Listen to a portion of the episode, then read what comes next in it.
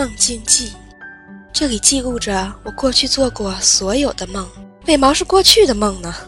因为现在的梦还没有醒，未来我他妈也不知道会梦见什么，所以能记录下来的就只有过去的梦啊。什么时候做梦啊？什么时候记起来就什么时候更新。梦见什么，能想起来什么就说什么。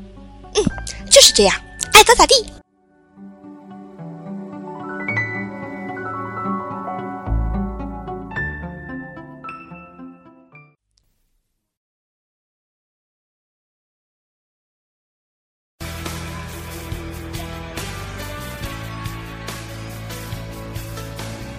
我梦到一个夏天，北京下了很大很大的雨，把路都给淹了。